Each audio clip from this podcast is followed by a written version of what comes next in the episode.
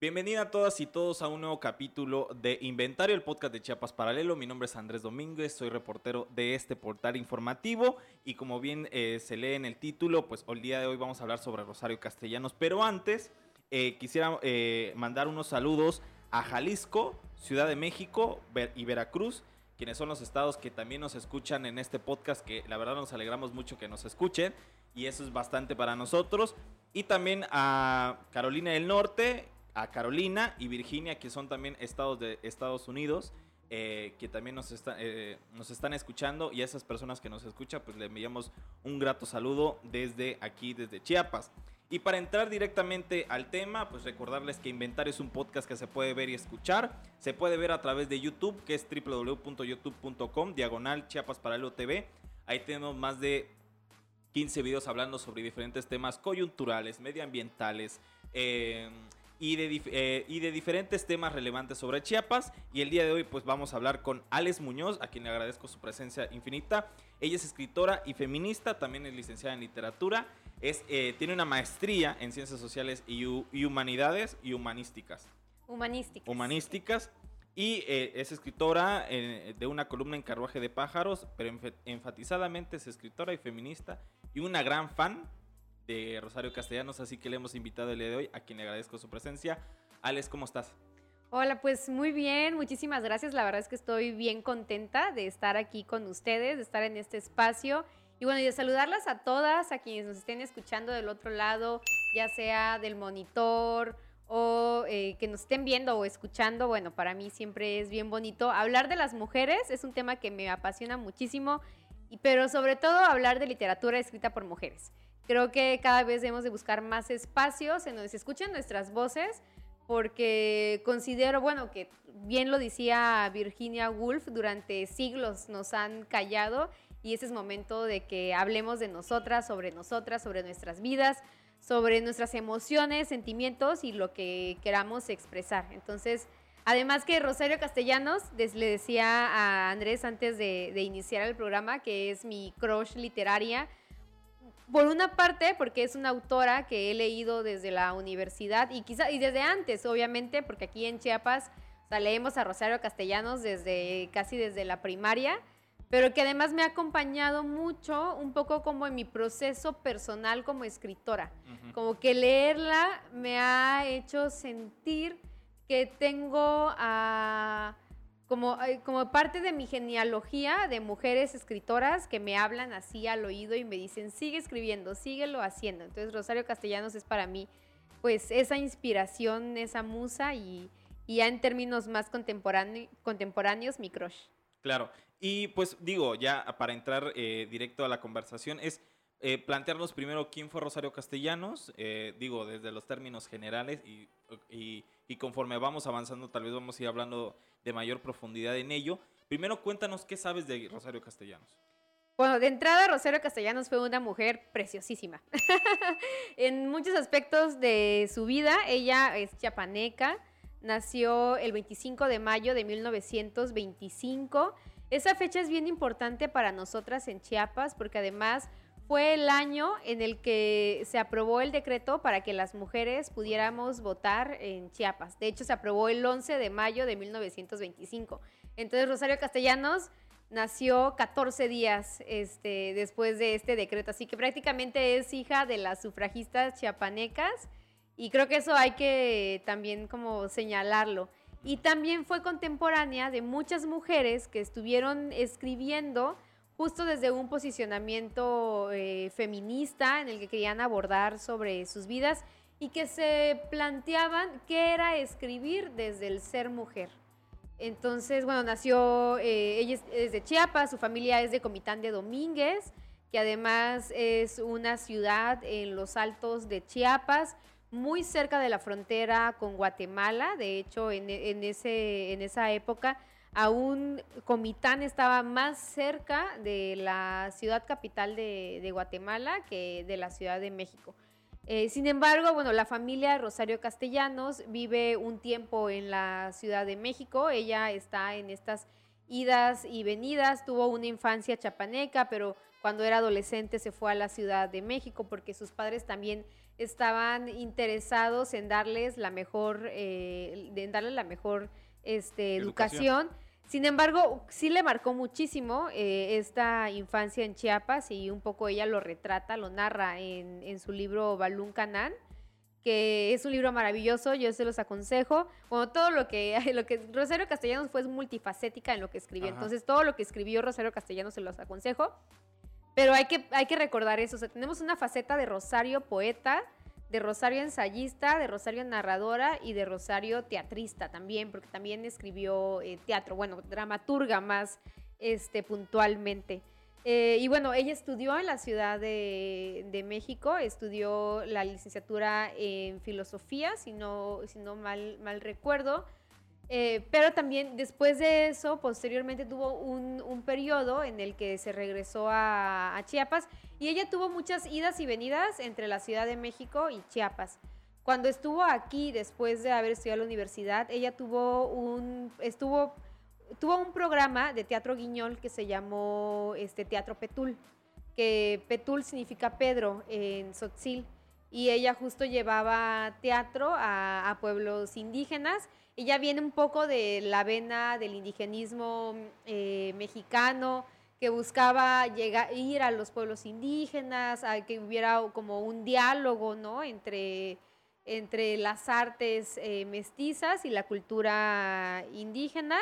Y bueno, parte de eso se puede ver, por ejemplo, en, su narrativa. Muchos de, sus textos de narrativa están ambientados eh, con esta visión de la cultura eh, indígena. Y bueno, bueno, ella estuvo yendo y viniendo en la Ciudad de México, uno de los, pues digamos, bueno, no de las cosas más importantes, pero creo que también hay, hay que hablarlo, ¿no? O sea, Allá conoció a Ricardo Guerra, quien fue su pareja, ¿no? Y que pues tuvo una eh, relación que pues marcó en su vida. Con él tuvo un hijo. Eh, también en ese entonces ella viajó a, España junto con una de, sus compañeras y entonces tuvo también esta visión como fuera de México. También en algún momento de su vida ella dio clases en Estados Unidos, eh, me parece que en una maestría, ya cuando su hijo ya estaba grande. Entonces fue una mujer que vivió en varios lugares y creo que eso también es como importante describir dentro de las facetas de Rosario, que les digo que era multifacética, ¿no?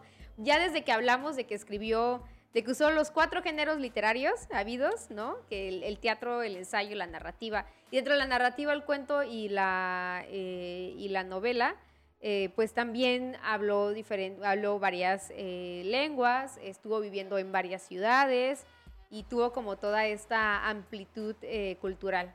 Claro.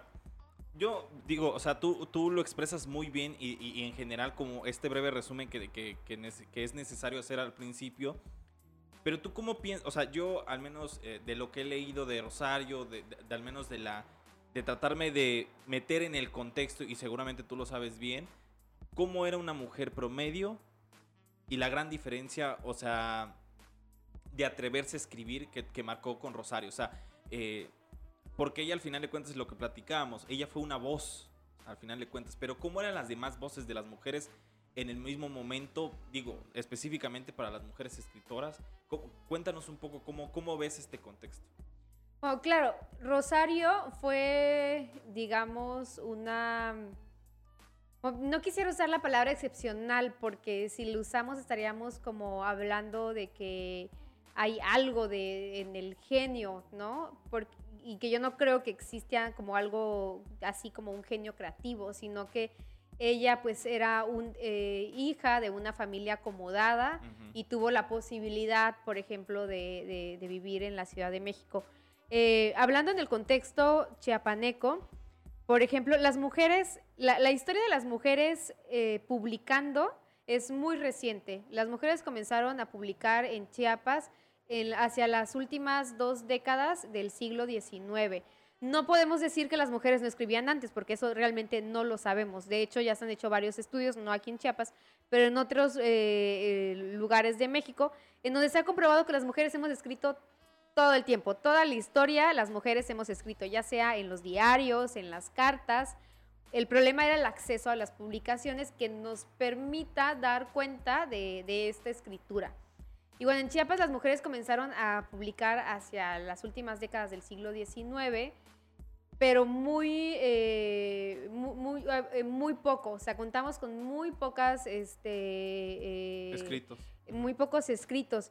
Aquí en Chiapas yo les recomendaría leer tanto a Karina Domínguez como a Dulce Viviana, que son dos compañeras que, que han analizado el tema de las escritoras de, del siglo XIX en Chiapas y vamos a ver que hacia las primeras décadas del siglo XX ya un poco se va concretando la publicación de mujeres hacia la segunda década, en 1919, cuando justamente Florinda Lazos, que es otra de las mujeres que, seguramente han de haber escuchado su nombre y seguramente la seguirán escuchando porque ahorita hay un movimiento muy importante en Chiapas que estamos buscando reivindicarla.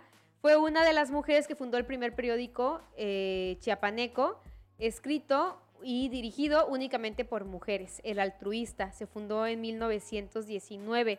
Y a partir de entonces es cuando vemos que hay como una mayor este, participación de las mujeres en la prensa, que es en donde nos permite, eh, pues podemos conocer eh, que, hubo participación de las mujeres en la literatura. Pero estamos hablando de que eran mujeres que publicaban dos, tres, cuatro, cinco poemas pero nada como, como lo que vemos en Rosario Castellanos, ¿no? O sea, aquí les muestro. Ese, es un tomo. La obra completa de Rosario Castellanos son dos tomos, entonces yo nada me traje uno, pero eh, eh, en ese sentido estamos hablando de una cuestión excepcional, ¿no? para la época en la que Rosario eh, creció y vivió. ¿Qué, ¿Qué, tiene estas características? Bueno, su familia pues tuvo la posibilidad de llevarla a la Ciudad de México, eso era algo que, que pues era muy complicado, ¿no? Las mujeres en Chiapas aún no podían tener acceso tan fácilmente a una educación universitaria, ¿no? A una formación. Eh, y tampoco podían tener el tiempo, porque muchas, por ejemplo, de las mujeres que escribían antes de Rosario eran profesoras, pero pues no se dedicaban completamente a, escribir. En cambio, Rosario sí se pudo llegar a dedicar eh, por completo, sí, quizás no por completo a la escritura todo el tiempo, pero sí a áreas relacionadas a la cultura que le permitían pues estar más cercana a la literatura. Este, bien lo decías eh, hace un ratito que estábamos platicando antes de, la, de, la, de, este momento, que fue este, bibliotecóloga, dio clases, dio clases de literatura, entonces eso le permitía estar más cercana también a la literatura, dedicarle más tiempo, y ella desde pequeña quería ser escritora. Eso es algo, esa es una eh, anécdota bien bonita. Ella escribió súper jovencita. O sea, tenía como, ahorita no tengo el dato exacto, pero me parece que tenía como 22 años o 20 años cuando empieza a aparecer en la prensa chiapaneca. Ahorita recuerdo más o menos que fue como hacia 1945, o sea, ella nació en el 25 tenía 20 años cuando empezó a, publicar en la prensa. Y ya la prensa, algo muy interesante también es que ya la prensa ya la anunciaba como la gran joven escritora. O sea, tenía 20 años y ya estaba publicando, que es algo que aún, por ejemplo, en, nuestro contexto es, es complicado, ¿no? O sea, tener esa edad y que ya la prensa te esté anunciando como la nueva escritora este, en Chiapas. Y ella era muy, muy eh, dedicada. De hecho, algo que yo he rastreado un poco dentro de, su literatura, de su escritura, es que ella era una gran lectora de, em, de, este autor que escribió Muerte sin fin. José, este, José, Gorostiza. Ella era fan, fan de José Gorostiza. De hecho, si leemos... Eh, Muerte sin fin. Eh, si, leemos Muerte sin fin y leemos su primer este, poemario, que es el de, ay, aquí está el nombre, Trayectoria del Polvo, hay una em, pues similitud dentro del tema que, trata Rosario Castaños. Ella de hecho lo dice, dice, yo escribí Trayectoria del Polvo. ella dice en una entrevista que, se leyó a, Muerte sin fin de José Gorostiza y que como dos o tres días después escribió Trayectoria del Polvo. Eso dice, pero en realidad yo tengo otros datos. A ver, Porque justo, bueno, en mi tesis de maestría yo analizo a la literatura escrita por mujeres, a la poesía escrita por mujeres en la prensa chapaneca de la primera mitad del siglo XX y analizo algunos de los poemas de Rosario Castellanos. Y ya antes, eh, dos, tres años antes de que publicara este, este primer libro de Trayectoria del Polvo, ella ya tenía algunos eh, textos en donde se ven las referencias a Muerte sin fin. O sea, se ve que Rosario Castellanos ya lo había leído, ya había escrito como sus primeros pininos, pero ya Trayectoria del Polvo ya es como lo más trabajado, ¿no? Pero bueno, eh, obviamente eso, pues como, como pues cualquier artista, pues quiere impresionar, ¿no? Y decir, bueno, sí, yo en en una madrugada me escribí toda mi novela, ¿no? Me cambió la vida. Bueno, es que, o sea, las personas que han leído, perdón que te interrumpa, pero las personas que han leído Muerte sin fines, o sea, muchas personas, o sea, bueno, de las personas con las que he de repente hablado, Muerte sin fin lo, colocan como entre los primeros lugares de los mejores eh, poemas que se han escrito en México. O sea, de ese tamaño estamos hablando, ¿no? Y, o sea impresionante el legado que dejó José Gorostiza y cómo marca, y, justo esa, e, e, esa similitud que dices, ¿no? Cómo a partir de algo que te puede impactar, bueno, al menos eso es lo que quiso dar a impresionar Rosario Castellanos, cómo le marca para generar nuevas obras, ¿no? Y, eso se me hace impresionante. Oye, te pregunto también, eh, o sea, nos contaste una estupenda anécdota que eso se me, que eso se me hizo muy bueno. Y también para eh, ayudar a, a, la gente que nos escucha y que nos ve, que también ya tenemos una, eh, un episodio de este podcast de, hablando enteramente de Florinda Lazos con Carla Escobar, quien es eh, tu amiga y es amiga mutua y que nos habló justamente del movimiento sufragista, del gran trabajo que tuvo ella y de hecho hasta nos recomendó que habláramos contigo. Pero dicho ya en estos, uh, nos, adelantabas justo eh, al principio qué, escribió y, cuál fue la obra a, a grosso modo de Rosario Castellanos, pero cuéntanos, ella, digo, ya para cerrar este bloque, ¿de qué escribió? Bueno, ella tuvo muchísimos temas. Eh, ahorita estaba pensando un poco que les voy a hacer un poco de publicidad. Voy a ocupar el espacio para hacerme publicidad a mí misma porque luego se me olvida. Pero tengo una columna en Carruaje de Pájaros y justo este mes voy a hablar sobre Rosario Castellanos. Entonces, pues por ahí me pueden leer. Se llama Ocupa Literaria y pues ahí les las esperamos. ¿Ocupa con eh, K? ocupa con K. Ok, gracias. Eh, que hace justo, bueno, hago justo alusión al movimiento Ocupa, que tiene que ver con ocupar espacios públicos para volver, eh, para, bueno, espacios privados para volverlos públicos. y bueno, ¿sobre qué escribió Rosario Castellanos? Rosario Castellanos es, como ya lo dije, multifacética. Entonces, podemos ver una Rosario en el teatro. Por ejemplo, yo les aconsejo muchísimo, muchísimo, muchísimo leer El Eterno Femenino que es una obra de teatro que si no mal recuerdo se ha montado únicamente en dos ocasiones, porque es una obra súper compleja y que yo creo que yo tengo la teoría de que Rosario Castaños no la escribió para ser montada, sino que quiso como hacer su ejercicio en el teatro como un poquito como diciendo, bueno, a ver, ya escribo poesía, ya escribo ensayo, ya escribo narrativa, ahora voy por el último género y lo hizo muy bien. Quizás es tiene una complejidad para ser montada, pero para ser leída es, e, es una obra súper sarcástica, y que yo creo que todavía en nuestra actualidad, quienes la lean, hombres y mujeres, nos vamos a poder ir viendo como los guiños eh, que ella hace. O sea, ella habla de, de, una chica que está a punto de casarse y habla como de diferentes situaciones que, que tiene que pasar antes de, del matrimonio. Bueno, ese es, es así como mini resumen. Entonces, ella es sarcástica en el teatro. Pero luego tenemos a una Rosario en la narrativa eh, que toca temas más sensibles que tienen que ver con esta eh, vena que, les contaba que es eh, indigenista, que busca em, narrar, presentar, visibilizar la cultura indígena y al mismo tiempo denunciar la situación de discriminación que viven las personas indígenas en los altos de Chiapas porque ella justo siendo de Comitán, pues veía cómo las mujeres eran, este, las mujeres y los hombres indígenas eh, eran discriminadas y discriminados por eh, ser indígenas.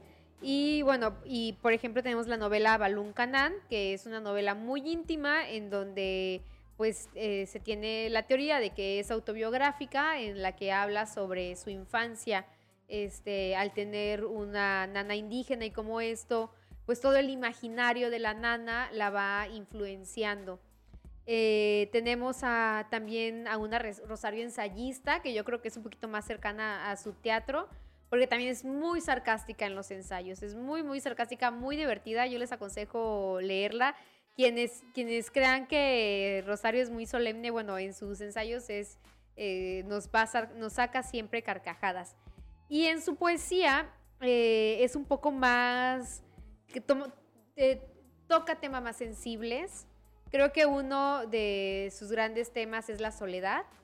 ella cuenta que se siente sola, que tuvo un vacío que nunca se colmó nunca.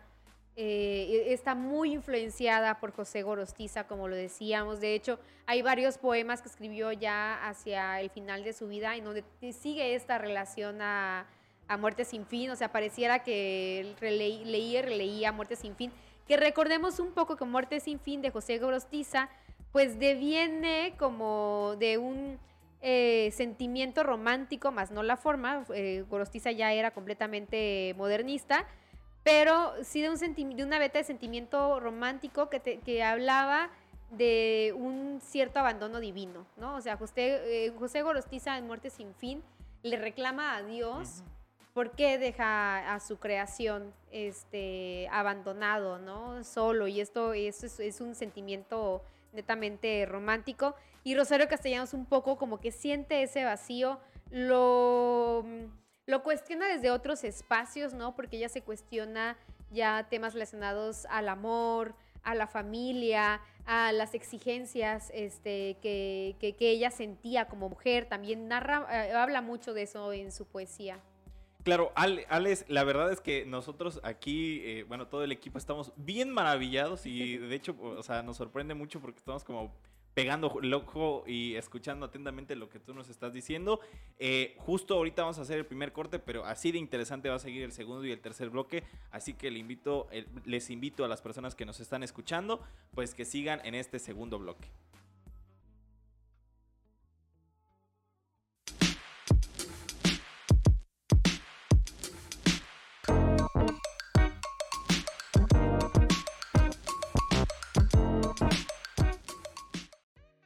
Meditación en el umbral.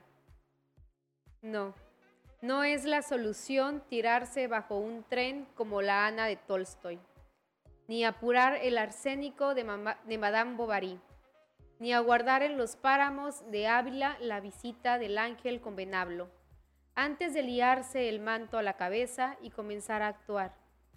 No concluir las leyes geométricas contando las vigas de la celda de castigo como lo hizo Sor Juana no es la solución escribir mientras llegan las visitas en la sala de estar de la familia Austen, ni encerrarse en el ático de alguna residencia de la Nueva Inglaterra y soñar con la Biblia de los Dickinson debajo de una almohada de soltera.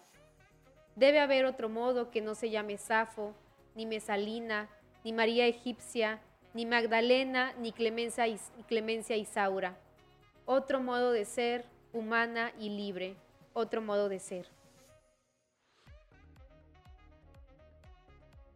Y con este, eh, bueno, este sí es un homenaje, ¿no? Porque sí le estamos leyendo con este homenaje a Rosario Castellanos. Regresamos a este segundo e interesantísimo bloque que estamos escuchando a Asles Muñoz, quien es escritor y feminista y una super fan. Y se nota que es eh, justamente como las series, ¿no? Que de repente hay gente que ahorita se estaba, que de repente ve una serie y la vuelve a ver y la sigue viendo y se vuelve como mucho más fan. Yo me imaginé ahorita a Alex así como, no, fíjate que en esta lectura, así me imaginé ahorita justo con lo que estábamos platicando. Pero ya estábamos cerrando con, eh, siguiendo con el tema de la conversación, es, estamos hablando sobre eh, de qué escribió eh, Rosario Castellanos, pero justo lo, lo que a mí me interesaría saber es, de forma personal, ¿qué te acercó a Rosario Castellanos? O sea, porque una cosa, digo, ya para que sea como de alguna forma eh, algo que te guía, porque sí existen lecturas, o sea, sí existen lecturas que te guían a lo largo de tu vida y que sigues leyendo y vuelves a leerlo y como que siguen significando cosas diferentes a lo largo de la vida y me imagino que ese es tu caso. ¿Qué te acercó a Rosario Castellanos? Uy, no.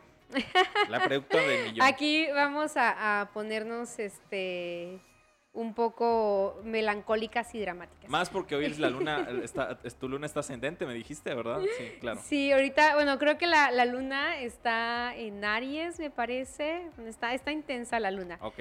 Eh, pero bueno, tengo como mis idas y venidas con Rosario Castellanos. De principio, aquí en Chiapas leemos a Rosario Castellanos desde casi que somos pichitas y pichitos y pichites. Eh, algo nos tienen que leer de ella o algo escuchamos de ella. O sea, siempre es, es hay primarias, hay secundarias, eh, jardines de niños con el nombre Rosario Castellanos, entonces es un nombre como bastante conocido. Eh, yo la leí en la universidad como una de las lecturas este, que teníamos que hacer y un poco la leí justo en la clase de indigenismo este, chiapaneco y leí eh, su narrativa, que en ese momento, bueno, me pareció algo muy interesante, pero francamente no fue lo que me, capturó de, ella. Después de eso, justo, me parece que fue en el 2010, y yo estaba estudiando en la universidad, se publicó un libro que se llama Cartas a Ricardo, en el que se publican las cartas que Rosario Castellanos le escribió a Ricardo Guerra, su pareja. Cuando yo leí las cartas a Ricardo, yo quedé, o sea, yo no era todavía en ese entonces tan fan de Rosario Castellanos, pero cuando leí las cartas a Ricardo, yo sentí que de alguna forma le estábamos faltando el respeto a la memoria de Rosario Castellanos. O sea, yo me enojé, porque yo tenía esta idea de Rosario Castellanos como una supermujer eh, que había escrito todos los géneros literarios habidos y por haber, que había llegado a ser diplomática mexicana, o sea, que había sido embajadora, que eso no es para menos, o sea, tener un puesto de ese nivel, ¿no? De representar a México en, este, otro país, era, e, era algo muy importante, ¿no? Y siendo ella una chiapaneca. Entonces, cuando yo leo las cartas a Ricardo me molesté muchísimo, aún me molesto, o sea, todavía me, me enciendo un poco porque siento que estábamos profanando algo muy íntimo eh, de ella, que eran las cartas que le escribía a, la persona de la que ella estaba enamorada. Y entonces vemos a una Rosario, ya no a una Rosario fuerte como la, la leemos en su ensayo, ¿no? O sea, ya no a esa feminista que, que habla sobre que las mujeres debemos de tener las mismas posibilidades que los hombres, que, se burla este, también de, las masculinidades, sino que vemos a una mujer que está amando a alguien y que entonces le escribe a alguien desde esa vulnerabilidad que implica el amor para las mujeres, desde ese espacio en el que la gran Rosario Castellanos se baja para poder estar al nivel de Ricardo Guerra. Entonces yo me sentí muy molesta en ese entonces.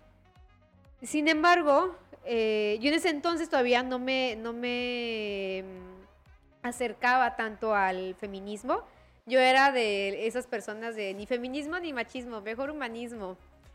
Pero, pero luego, gracias a las diosas, se me atravesó el feminismo y el feminismo radical además. Y entonces creo yo ahora que es bien importante que podamos leer esa faceta de Rosario Castellanos, porque es Rosario Castellanos la humana. Y es en donde podemos entender un poco del dolor desde donde ella escribe y desde ese vacío que ella nos habla. O sea, creo que las cartas llegó como para completar la radiografía del ser de, de Rosario y que nos ayuda a no, nos permite poder también ver todas esas facetas. Aún siento que es un poco faltarle a la memoria, ¿no? O sea, creo que, creo que ella no hubiera querido que se publicaran esas cartas, pero creo que nos enseñan también a, las personas lo que significa o lo que puede significar el amor, incluso para las mujeres más exitosas que podamos conocer. Claro, y se me hace genial.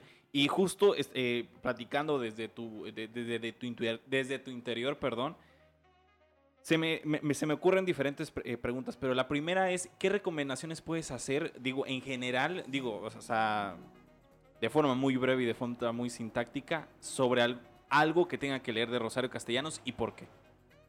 Diositas, eso es como una pregunta súper difícil para mí porque yo les diría, léanse las dos obras, las dos, dos, obras completas. Los dos tomos completos de las obras completas de Rosario Castellanos. Lo editó el Fondo de Cultura Económica, ¿verdad? sí, es A ver, no sé si lo puedes mostrar. Ese es el tomo 2, yo también tengo los dos tomos. El tomo 2, que es poesía, teatro y ensayo, y el tomo 1 es, de narrativa, novela y cuento. Yo les diría que lo lean toda así completita. De hecho, mi libro lo tengo ya así todo este abierto porque lo abro y lo releo siempre. Eh, pero un poco yo les aconsejaría. O sea, si eh, armaras tu top 3 así de, de, que cuestiones que tienes que leer de Rosario Castellano sí o sí en esta vida.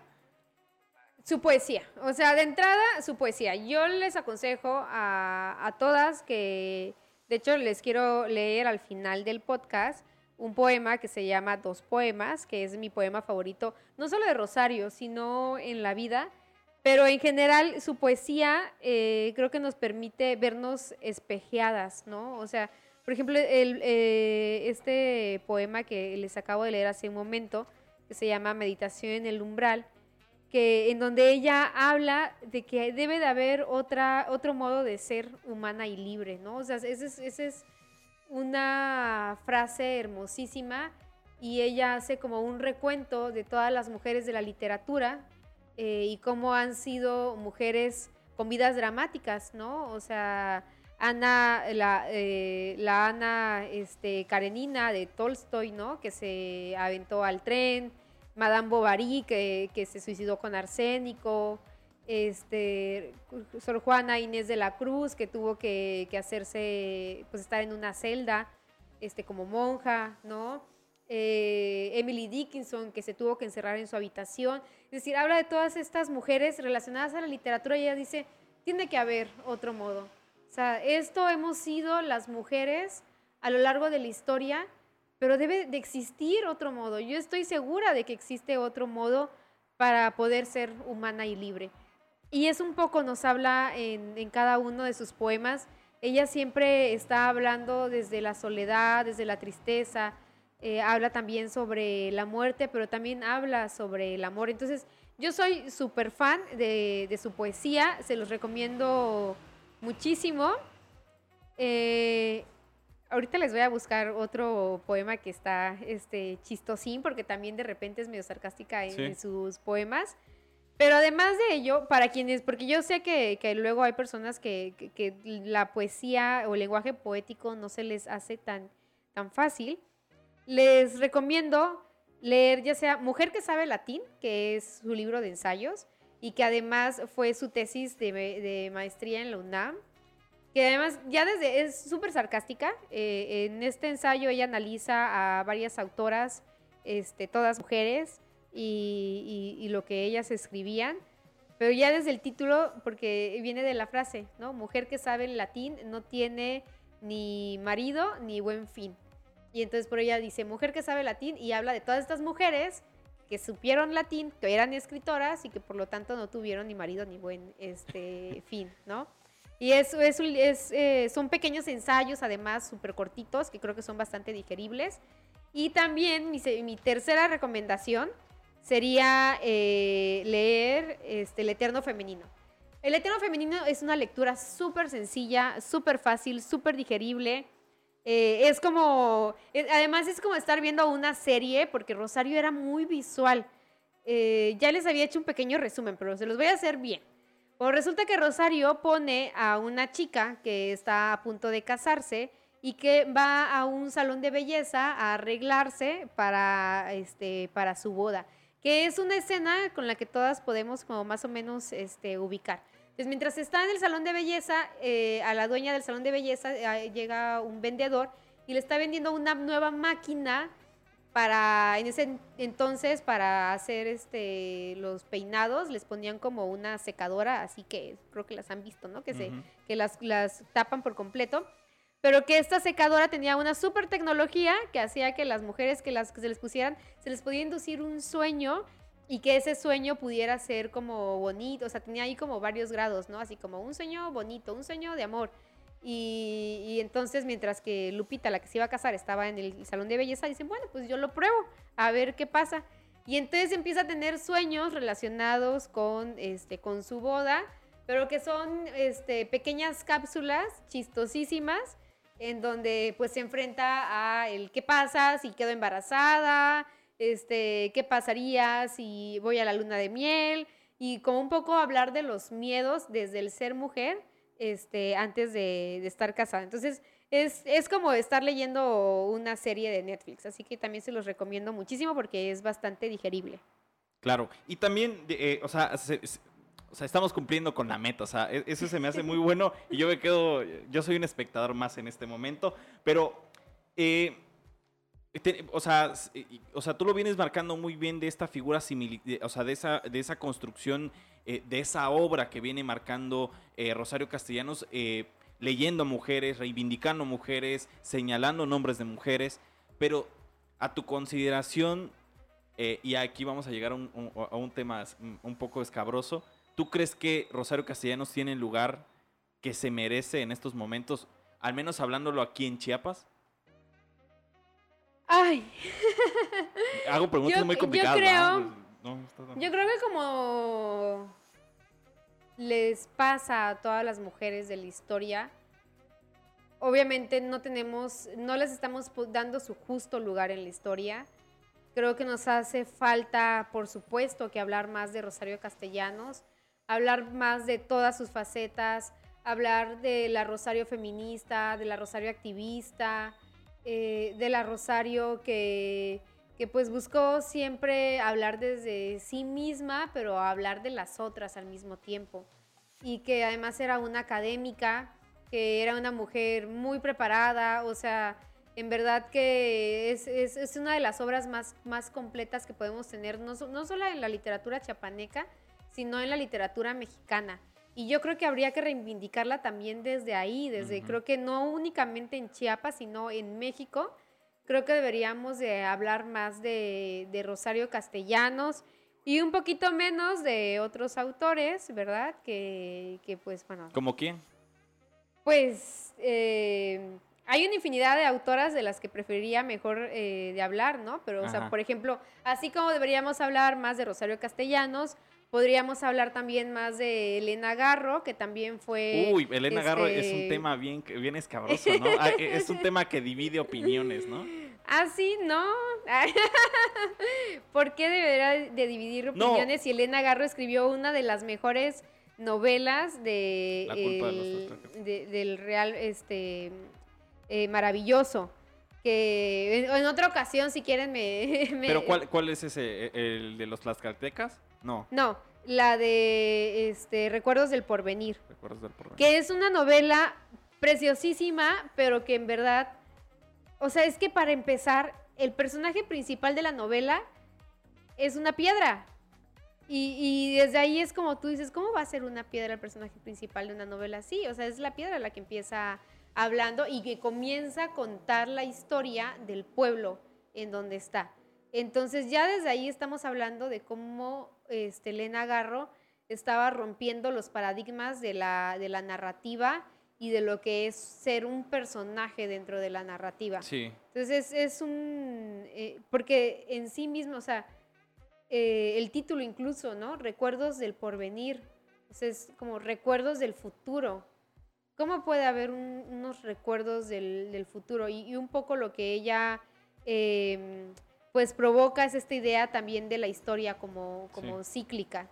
Eh, y bueno, creo que deberíamos de leer más a, estas autoras que, estaban marcando tendencia, ¿no? Lo dijéramos en términos más este, contemporáneos y que creo que em, pues justamente deberían estar más en los planes de estudio. Las, las personas que estudian literatura deberíamos de leerlas más. De hecho, un poco mi tesis de maestría, eh, yo la hice pensando en cómo en la licenciatura casi no leíamos a mujeres chiapanecas. O sea, era Rosario Castellanos y ya, hasta ahí se, se acabó. Y yo decía, bueno, estoy en una licenciatura en literatura en Chiapas, deberíamos hablar de, de, la mitad de la población que también escribía, ¿no? De las mujeres. Y un poco por ahí este, estuve motivada para escribir mi tesis de, de maestría. Claro. Y pues al final de cuentas, eh, bueno, eh, para seguir con los demás temas, vamos a cerrar este, este segundo bloque. Interesantísimo todo porque pareciera que todos estamos hilando. Y, nada, o sea, vamos a, seguir, vamos a cerrar este segundo bloque y vamos a seguir con Alex Muñoz con sus interesantísimos datos sobre Rosario Castellanos.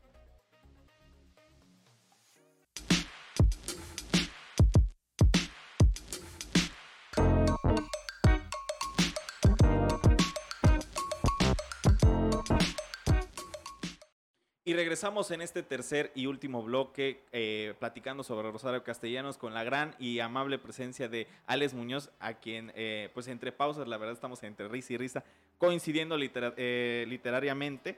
Y justo la verdad es que mientras pienso más cosas me, me surgen muchas preguntas, pero eh, qué grato es tener personas así. O sea, la verdad es que transmites una muy buena energía y sobre todo el chiste de esto es que esa misma energía que se puede ver y que se transmite acá, pues se transmite a las personas que lo están escuchando y sobre todo se cultiven con justo con algo que les proponemos semana a semana. Y eh, hablando de Rosario Castellanos, como estábamos eh, hablando con Alex al principio, ella es un muy buen pretexto y yo creo que tal vez algo que ella siempre hubiera querido ser y hablar y decir es ser un pretexto para que otras mujeres, eh, pues a, raíz de, esta voz que resultó siendo ella, pudieran ser vistas. Y Alex, para las personas que, bueno, también yo al principio eh, me confundía si era la licenciatura o la de maestría, pero ella hizo una maestría, bueno, ya en, el CESMECA, justo sobre otras autoras chiapanecas a las que hay que leer. Cuéntanos un poco de tu tesis de, maestría, Alex. Yo investigo, a, bueno, mi interés al escribir mi tesis en un principio era analizar a las mujeres de la primera mitad del siglo XX en Chiapas, porque tenía esta, esta duda desde, bueno, yo estudié la, licenciatura en literatura aquí en Chiapas y les comentaba que a la única eh, escritora que leí en la, durante la licenciatura fue a Rosario Castellanos, a la única escritora chiapaneca. Entonces yo me pregunté, bueno, ¿y qué en Chiapas las mujeres no escribían antes de Rosario Castellanos? Entonces mi primera intención en la tesis de maestría eh, era investigar a esas otras autoras. Eh, y justo como las mujeres antes de Rosario Castellanos no tenían acceso al formato del libro, que el formato del libro era, eh, las personas que tenían acceso era muy limitado, o sea, incluso dentro de los hombres, eh, era muy limitado que un hombre pudiera publicar, porque muchas veces esas publicaciones eran pagadas por los mismos autores, entonces se debería tener como cierto monto económico para, volver, para poder publicar. Entonces me fui a la prensa eh, también me fui a ver que otras autoras ya habían escrito sobre las mujeres que, eh, chiapanecas. Me encontré y se las recomiendo, se las decía en el primer bloque, pero se las vuelvo a recomendar porque además me encanta lo que hacen mis amigas y me encanta recomendarlas. Eh, me encontré a, bueno, hay dos este, académicas que han investigado el tema, que son Karina Domínguez y Dulce Viviana este, Sánchez que las dos ya investigaron sobre las primeras escritoras en Chiapas que fueron hacia las últimas décadas del siglo XIX. O sea, fueron, eh, me parece que la primera en 1900, eh, este, perdón, 1880 y algo, no, no, lo recuerdo muy bien. Pero pueden buscar los trabajos de, de, Karina, de Karina Domínguez y de Dulce Viviana Flecha. Este, y, ellas hablan sobre, sobre ello, sobre esta, esta temporalidad. Entonces yo me dije, bueno, si ya ellas investigaron sobre el siglo XIX, yo voy a ver qué hay en el siglo XX. Y me puse a investigar a esas autoras. De aquí rescato eh, lo que les decía, que el primer periódico publicado por únicamente por mujeres y que además que en su línea editorial estaban dedicadas a las mujeres, el altruista, eh, donde estaba Florinda Lazos, de, quien ya les habló este, Carla, Carla Escobar. Em, en, este periódico El Altruista lo interesante es que ellas les escribían a las otras mujeres para que escribieran. O sea, les hacían como un llamado de mujeres tenemos que instruirnos, mujeres tenemos que escribir para que podamos salir como del estado actual en el que estamos y que es atrasado en comparación a la de nuestros compañeros varones. Y dentro de todas estas mujeres que publicaron en la prensa, yo seleccioné a ocho autoras que hablaron de un tema que además me interesa muchísimo, la literatura escrita por mujeres, que es la soledad. Eh, fueron ocho autoras cuyos, cuyos poemas estaban dedicados a la soledad. Y un poco mi pregunta de investigación era, ¿por qué estas mujeres que ya comenzaban a tener eh, pues un, eh, un, acercamiento al espacio público, porque ya comenzaban, a ser, fueron las primeras mujeres en ser este, en tener un trabajo, ¿no? Entonces salir de la casa, ya no dedicarse únicamente para ser esposas y criar a sus hijos, sino que ya comenzaron eh, también a tener un trabajo remunerado y por lo tanto ya tenían una voz más pública. También eran mujeres que ya estaban exigiendo el, derecho al voto y al ser votadas. ¿Por qué si las mujeres en Chiapas en el siglo XX estaban comenzando a tener un, un mayor acercamiento al espacio público, le estaban escribiendo a la soledad? O sea, ¿por qué las mujeres se estaban sintiendo solas? ¿Qué, de, dónde deviene este, esa soledad de las mujeres? Eh, un poco mi explicación en mi tesis de maestría es que viene a que las mujeres leían mucha poesía romántica, porque eran los textos a los que tenían este, mayor acceso, y la poesía romántica, y no, y no, de, no de este de este romántico que lo entendemos ahora, ¿no? Que lo relacionamos únicamente al amor, sino de este romanticismo que viene de un profundo sentimiento de desasosiego y de abandono, porque el ser romántico se cuestionaba el abandono de Dios y, se cuestionaba también eh, un poco a la ciencia misma, ¿no? O sea, si los seres humanos somos seres emocionales, ¿Qué nos puede dar la ciencia a nosotros? Y en ese cuestionamiento, el ser eh, romántico, pues se encuentra un poco como en el amor, este espacio en el que ya no se siente tan solo, pero al mismo tiempo eh, una ruptura amorosa era completamente este, fatal. Entonces, algunas de las autoras que yo estudio hablan, por ejemplo, de la muerte de una forma que incluso en un coloquio, cuando presenté en el CESMECA este, una parte de mi investigación, un profesor me decía, pero ¿qué edad tenía la joven que había escrito un, texto que el, autor es Emma Fernández, eh, que habla sobre una muerte muy profunda, un deseo de muerte? Eh, y ella tenía como 25 años y él le preguntó, ¿y qué, qué le pasó a esta muchacha para que estuviera deseando tan profundamente la muerte? Y ella justo le estaba contestando a otro este, poeta romántico y, era eso, o sea, estas mujeres estaban leyendo a la poesía romántica y estaban teniendo sentimientos muy profundos y era el, momento, el primer momento en que tenían la posibilidad de expresarlos. Y dentro de, esta investigación que abarca este, principios del siglo XX hasta la primera mitad, eh, justo finalizo con Rosario Castellanos y finalizo no con los poemas, de hecho ninguno de los poemas que, eh, hablo de mi investigación sobre Rosario Castellanos está en las obras completas.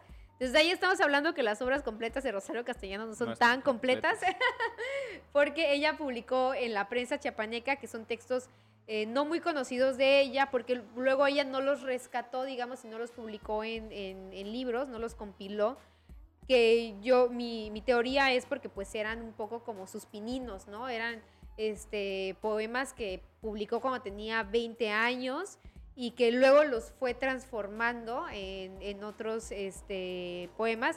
Pero ya estamos hablando de que Rosario Castellanos también estaba escribiendo La Soledad y también ella era una joven de 20 años escribiendo a, este vacío y que es un tema, ya regresando un poco a Rosario Castellanos, que le, que, le atravesó en toda, este, en toda su obra poética. De hecho, aprovechando y eh, que tengo el uso de la palabra, les quiero leer este, un poema que a mí me gusta muchísimo y se los voy a explicar un poco, porque tiene unas imágenes preciosísimas. Bueno, Rosario era una mujer preciosísima. Rosario, en donde sea que, que esté tu espíritu, quiero que sepas que yo te amo muchísimo y que las mujeres del presente te amamos y te homenajeamos y que eres una de nuestras este, genealogías de, mujeres.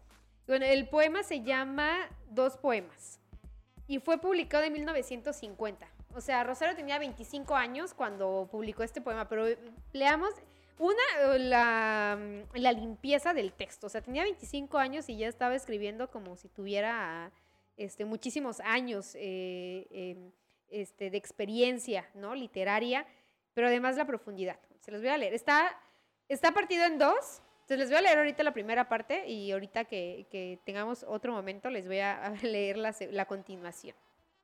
Entonces dice, dos poemas. Uno, aquí vine a saberlo Después de andar golpeándome como agua entre las piedras y de alzar roncos gritos de agua que cae despedazada y rota, he venido a quedarme aquí sin lamento. Hablo no por la boca de mis heridas, hablo con mis primeros labios. Las palabras ya no se disuelven como hiel de la lengua. Vine a saberlo aquí. El amor no es la hoguera para arrojar en ella nuestros días a que ardan como leños resecos u hojarasca. Mientras escribo, escucho cómo crepita en mí la última chispa de un extinguido infierno. Ya no tengo más fuego que el de esta ciega lámpara que camina tanteando, pegada a la pared y tiembla a la amenaza del aire ligero. Si muriera esta noche, sería solo como abrir la mano, como cuando los niños la abren ante su madre para mostrarla limpia, limpia de tan vacía. Nada me llevo. Tuve solo un hueco que no se colmó nunca. Tuve arena resbalando en mis dedos. Tuve un gesto crispado y tenso. Todo lo he perdido. Todo se queda aquí. La tierra, las pezuñas que la huellan, los belfos que la triscan, los pájaros llamándose de una enramada a otra, ese cielo quebrado que es el mar, las gaviotas con sus alas en viaje, las cartas que volaban también y que murieron estranguladas con listones viejos. Todo se queda aquí. He venido a saber que no era mío nada, ni el trigo, ni la estrella, ni su voz, ni su cuerpo, ni mi cuerpo. Que mi cuerpo era un árbol y el dueño de los árboles no es su sombra, es el viento. No sé ustedes, pero cada vez que leo este poema y ahorita que estaba pensando en que lo escribió cuando tenía 25 años, quedo...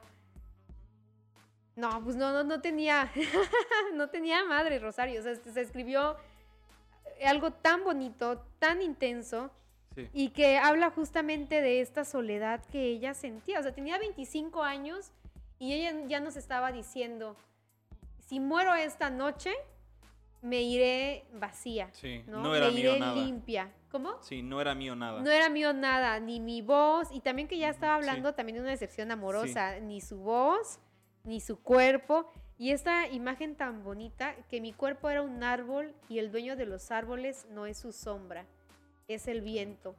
Se me hace espléndida eh, Rosario Castellanos y quería justo leer, porque es mi poema eh, favorito, justo por estas imágenes, ¿no? Que, que ella crea. Es como, como cuando los niños abren la mano y está limpia, pero limpia de tan vacía. Claro, pues yo, yo me quedé bien enganchado. Yo te pediría que nos leyeras el segundo de una vez. Va, bueno, aquí va. Ay, no, no me ruegues tanto. A ver. Este, dos, de, el texto se llama Dos Poemas, para quienes quieran eh, buscarlo y leerlo con más tranquilidad. Dos. En mi casa, colmena donde la única abeja volando es el silencio, la soledad ocupa los sillones y revuelve las sábanas del lecho, y abre el libro en la página donde está escrito el nombre de mi duelo. La soledad me pide, para saciarse, lágrimas y me espera en el fondo de todos los espejos y cierra con cuidado las ventanas para que no entre el cielo. Soledad mi enemiga. Se levanta como una espada a herirme, como soga a ceñir mi garganta. Yo no soy la que toma en su inocencia el agua. No soy la que amanece con las nubes, ni la hiedra subiendo por las bardas. Estoy sola, rodeada de paredes y puertas clausuradas, sola para partir el pan sobre la mesa, sola en la hora de encender las lámparas, sola para decir la oración de la noche y para recibir la visita del diablo.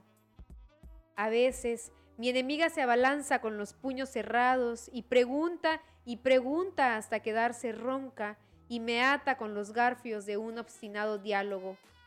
Yo callaré algún día, pero antes habré dicho que el hombre que camina por la calle es mi hermano, que estoy en donde está la mujer de atributos vegetales. Nadie como mi enemiga me condene como a una isla inerte entre los mares. Nadie mienta diciendo que no luché contra ella hasta la última gota de mi sangre. Más allá de mi piel y más adentro de mis huesos, he amado más allá de mi boca y sus palabras, del nudo de mi sexo atormentado. Yo no voy a morir de enfermedad, ni de vejez, de angustia o de cansancio. Voy a morir de amor. Voy a entregarme al más hondo regazo.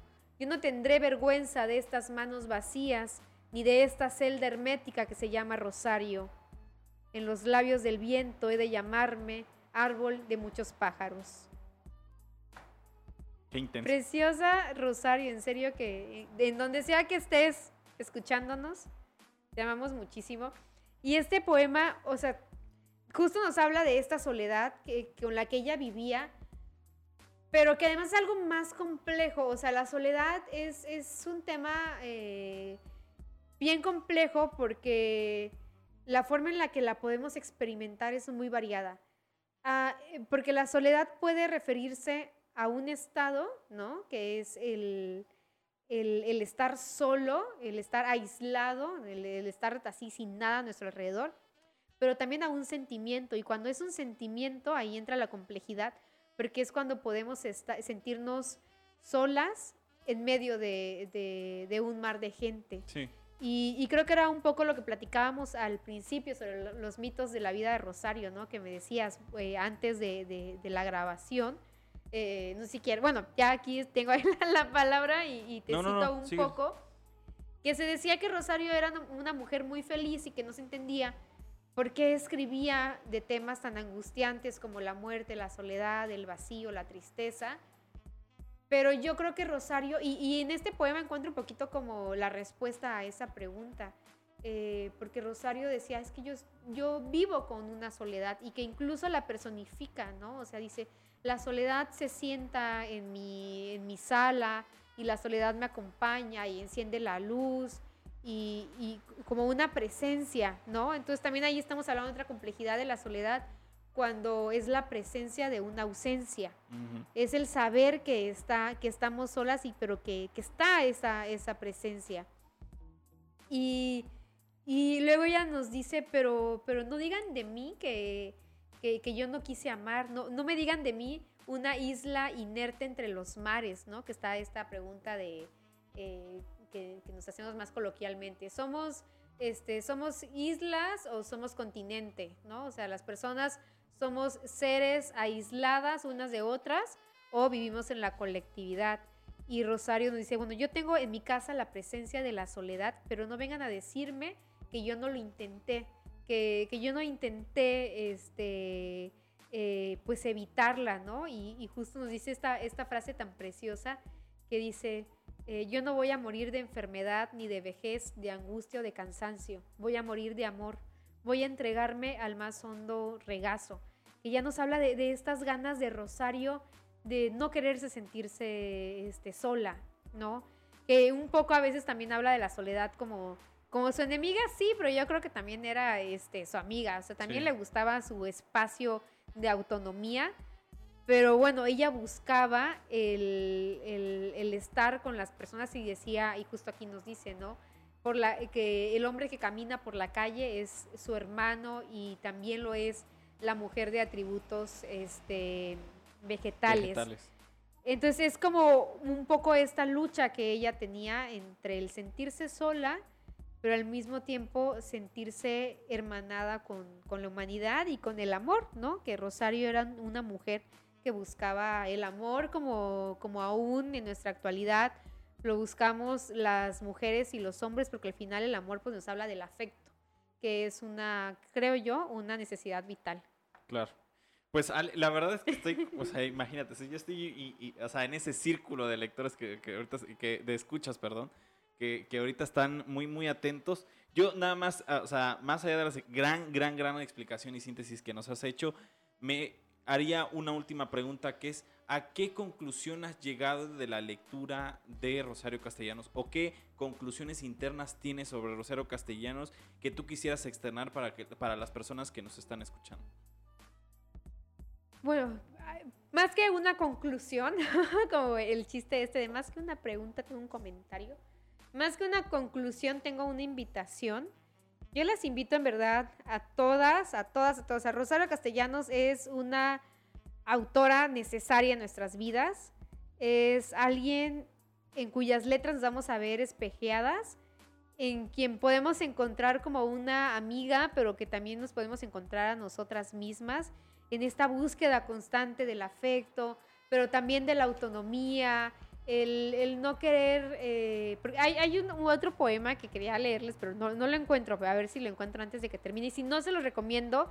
Se llama, me parece que se llama Entrevista, en donde ella se cuestiona también la cuestión del físico. Ella también este, se cuestionaba eh, lo relacionado a la belleza, ¿no? Eh, a la belleza física y, y, cómo nos han enseñado que eso es lo que pues debería un poco como de, delimitar la vida de las mujeres y no tanto la belleza intelectual. Em, y bueno, entonces yo creo que podemos encontrar este, en Rosario a, una mujer que, la, que tenemos que leer, que es una de nuestras abuelas literarias, de nuestras genealogías, y que nos cede esta gran herencia que es la palabra, em, el usar la, la palabra para, este, perdón, lo estoy buscando, pero no la encuentro, este, para hablar de, nuestras propias vidas. Y un poco las conclusiones a las que llego sobre Rosario y su escritura es que era una mujer multifacética que escribió de todo lo que pudo haber escrito. Yo creo que, bueno, esto es, es sabido, ¿no? A Rosario le faltaron años, eh, murió en, un trágico accidente que yo creo que si hubiera seguido escribiendo más, eh, hasta yo, incluso diría que le debieron de haber dado el Nobel porque en verdad su obra es, es bastante completa.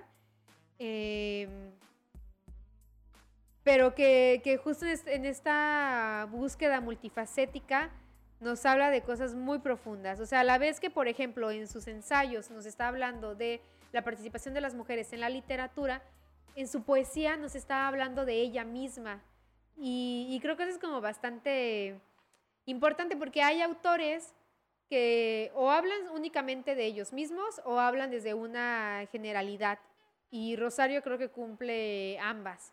Em, entonces, pues esa sería mi invitación, a que leamos más a, a, Rosario, a que hagamos más círculos sobre la vida de Rosario, sobre su poesía, sobre su narrativa, su ensayo, su dramaturgia.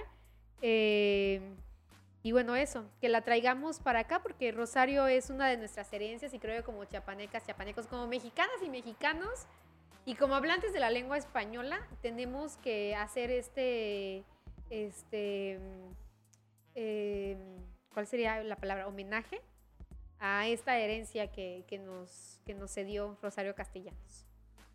Ok, Alex, la verdad es que eh, sí quisiera que, bueno, todos aquí siempre concordamos, pero le quisiera brindar un aplauso a Alex por la presencia que tuvo el día de hoy con nosotros y también por, o sea, por esa pasión que se ve desbordada que tienes hacia, hacia Rosario y que qué lindo eh, al menos coincidir en un espacio donde personas que en verdad, o sea, a veces es como muy complicado, ¿sabes? Porque de repente encontrar ese anillo es como dices, o sea, una persona que hable de lo que le gusta es muy complicado. Entonces, y sobre todo que sea muy, muy fan y que lo externes como, ya está sacándole la lotería y lo vimos el día de hoy y por eso inclusive yo creo que podría decir que es el capítulo que menos ha hablado y me siento orgulloso de ello porque la verdad es que sí, sí te, o sea, todos y todas que estamos acá, literalmente estamos como pegando el ojo y, y el oído muy bien a lo que nos estás diciendo. Y nada, eh, eh, para finalizar, sí quisiera eh, pedirte si tienes alguna red social para las personas que lo escuchan este podcast y de repente te quieren pues hablar sobre Rosario, sobre, otros, sobre otras escritoras. No sé si tengas alguna red social que puedas dar. Sí, me pueden seguir en mis redes sociales. Estoy tanto en Instagram como en Facebook como Alex. Alex con doble S, Muñoz, con Z al final. Eh, de vez en cuando, bueno, en mi Facebook siempre subo contenido feminista, siempre estoy compartiendo mis propias reflexiones, así como lo que estamos haciendo con mis compañeras. Eh, y también en mis historias de Instagram de vez en cuando explico algunas cuestiones relacionadas al feminismo eh, y también a temas que luego creo que es necesario aclarar, además que también soy una eh, activista por el derecho a decidir de las mujeres, por nuestro derecho al aborto, entonces también me gusta mucho explicar este, estos temas que luego pueden ser polémicos, pero que yo siento que más bien es que nos falta mucha información y mucho entendimiento y mucha empatía. Entonces me pueden seguir desde ahí, pero también pueden seguir mi trabajo literario desde Carruaje de Pájaros. Tengo una columna que se llama Ocupa Literaria, Ocupa con K, eh, y ahí escribo justamente sobre mujeres. Pues excepcional.